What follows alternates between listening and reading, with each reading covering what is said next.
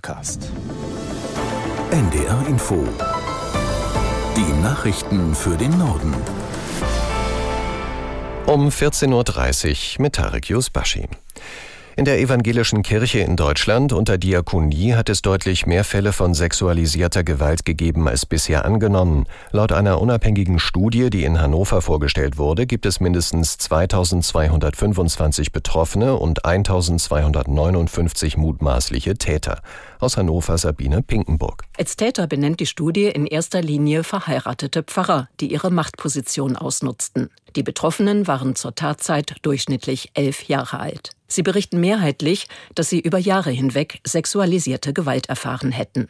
Zu Beginn der Pressekonferenz zeigte sich die amtierende EKD-Ratsvorsitzende Kirsten Fers zutiefst erschüttert.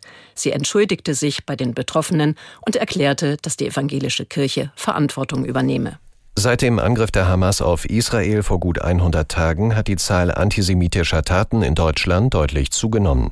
Das Bundeskriminalamt hat seit dem 7. Oktober weit über 2000 solcher Fälle registriert. Der Antisemitismusbeauftragte der Bundesregierung Klein sieht die größte antisemitische Gefahr in der rechtsextremen Szene und freut sich deshalb über die großen Demonstrationen gegen rechtsextremistisches Gedankengut zuletzt. Aber ich mache mir ehrlich gesagt auch Sorgen darüber, was jüdische Demonstrierende bei einigen dieser Kundgebungen erleben mussten. Israelfeindliche und antisemitische Plakate und Sprechchöre, mit denen versucht wurde, Hass auf Israel und antisemitische Narrative als Teil des Kampfes gegen Rechtsextremismus darzustellen. Einige Demonstranten versuchten, Jüdinnen und Juden vom Kampf gegen Rechtsextremismus auszuschließen. Das dürfen wir nicht zulassen. In einigen dieser abstößenden Fälle haben zum Glück andere Demonstrierende die Israel-Hasse zu Reden gestellt und zum Gehen aufgefordert. Dies ist genau der Einsatz, den wir im Kampf gegen Judenhass und für unsere Demokratie brauchen. Der Antisemitismusbeauftragte der Bundesregierung Klein.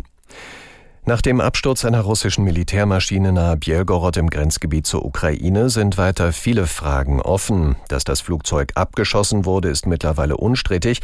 Allerdings ist offen, von wem und wer genau an Bord war. Aus Moskau Björn Blaschke. Gestern erst haben die Ermittler damit begonnen, die Überreste des Flugzeugs zu untersuchen. Das erklärte Kreml-Sprecher Dmitri Peskov am Morgen schriftlich. Klärungsbedarf gibt es reichlich. Dazu zählt, dass russische Politiker gestern angaben, die Ilyushin Il-76 sei mit ukrainischen Kriegsgefangenen an Bord von der Ukraine abgeschossen worden und das mit westlichen Flugabwehrwaffen. Der ukrainische Militärgeheimdienst bestätigte bisher lediglich, dass ein Austausch geplant gewesen war. Er sei aber nicht, wie sonst, darüber informiert worden, wie Russland die Gefangenen zum Übergabepunkt bringen werde. Bisher scheinen also nur zwei Dinge festzustehen. Die Ilyushin Il-76 wurde abgeschossen und ein Gefangenenaustausch war geplant. Israelische Truppen und die Hamas liefern sich im Gazastreifen weiter Gefechte. Besonders heftig sind die Kämpfe in der Stadt Khan Yunis. Aus Tel Aviv Tim Assmann. Die Kämpfe fordern weiterhin Opfer unter der Zivilbevölkerung. Durch den Beschuss einer UN-Einrichtung in Khan Yunis gestern starben nach Angaben der Vereinten Nationen zwölf Menschen. Das israelische Militär leitete eine Untersuchung des Vorfalls ein und erklärte, überprüft werde auch eine mögliche Verantwortung der Hamas für den Angriff. Israelische Truppen setzen unterdessen die Schaffung einer einen Kilometer breiten Pufferzone auf der palästinensischen Seite der Grenze fort und sprengen dafür Häuser. Insgesamt ist das Ausmaß der Zerstörung durch die weiter andauernden Kämpfe schon jetzt enorm. Die Weltbank stellte eine Studie unter anderem auf Basis von Satellitenaufnahmen vor. Der Untersuchung zufolge sind rund 45 Prozent der Wohngebäude im Gazastreifen zerstört. Laut der Weltbankstudie lebten darin vor dem Krieg mehr als eine Million Menschen. Ein Schüler hat in einem Gymnasium im baden-württembergischen St. Leon Roth eine Mitschülerin getötet. Laut Polizei flüchtete der 18-jährige Tatverdächtige zunächst, wurde inzwischen aber festgenommen. Die Ermittler gehen von einer Beziehungstat aus. Auch das Opfer war 18 Jahre alt. Vor dem Frankfurter Landgericht hat der Prozess um den Tod eines 15-Jährigen bei einem internationalen Fußballturnier an Pfingsten 2023 begonnen. Das Verfahren wird unter Ausschluss der Öffentlichkeit geführt, weil auch der Angeklagte noch jugendlich ist. Aus Frankfurt am Main, Heike Borufka. Die Staatsanwaltschaft wirft dem 17-Jährigen Körperverletzung mit Todesfolge vor. Laut einem Gerichtssprecher will sich der Angeklagte zurzeit nicht einlassen. Es sei deshalb in die Beweisaufnahme eingetreten worden. Erst Erste Zeugen seien befragt worden. Bei dem Fußballturnier in Frankfurt hatte es nach dem Abpfiff eines Spiels zwischen Berlin und Metz einen Tumult gegeben. Der Angeklagte soll dabei den 15 Jahre alten Spieler aus Berlin mit einem Schlag gegen den Kopf getötet haben.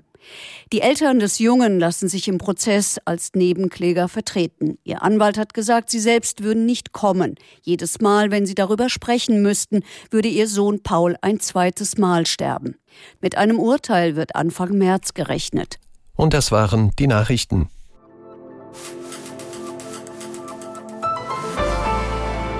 Wetter und Verkehr haben wir gleich für Sie hier auf NDR Info. Vorher müssen wir über zwei andere Begriffe sprechen. Die Kirche und den Missbrauch. Das sind leider zwei Begriffe, die in den vergangenen Jahren eng miteinander verbunden waren. In dem Kontext denken die allermeisten an die katholische Kirche. Missbrauch gab und gibt es aber auch in der evangelischen Kirche. Ein Forschungsverbund hat sich die Situation dort angesehen und ausführlich untersucht. Und heute Mittag haben die Verantwortlichen die Ergebnisse präsentiert. Florian Breitmeier fasst diese Ergebnisse jetzt nochmal für uns zusammen. Welche Erkenntnisse hat die Studie denn gebracht? Dass es einen evangelischen Missbrauchsskandal gibt, dass auch das Narrativ, das man lange Zeit auch in der evangelischen Kirche gepflegt hat, wonach das Ausmaß sicherlich nicht so schlimm sei wie in der katholischen Kirche, heute durch die Forschenden pulverisiert worden ist. Es gibt deutlich höhere Fallzahlen, als das bislang die evangelische Kirche bekannt gegeben hat, nämlich 1259 Beschuldigte und 2225 Betroffene sexualisierter Gewalt als eine sehr selektive Stichprobe. Die Forscher sprachen von der Spitze der Spitze des Eisbergs. Und das hat damit zu tun, dass die evangelischen Landeskirchen nicht vollumfänglich die Informationen aus den Archiven, beispielsweise aus den Personalakten von Geistlichen, den Forschenden liefern konnten, sodass diese diese nicht aus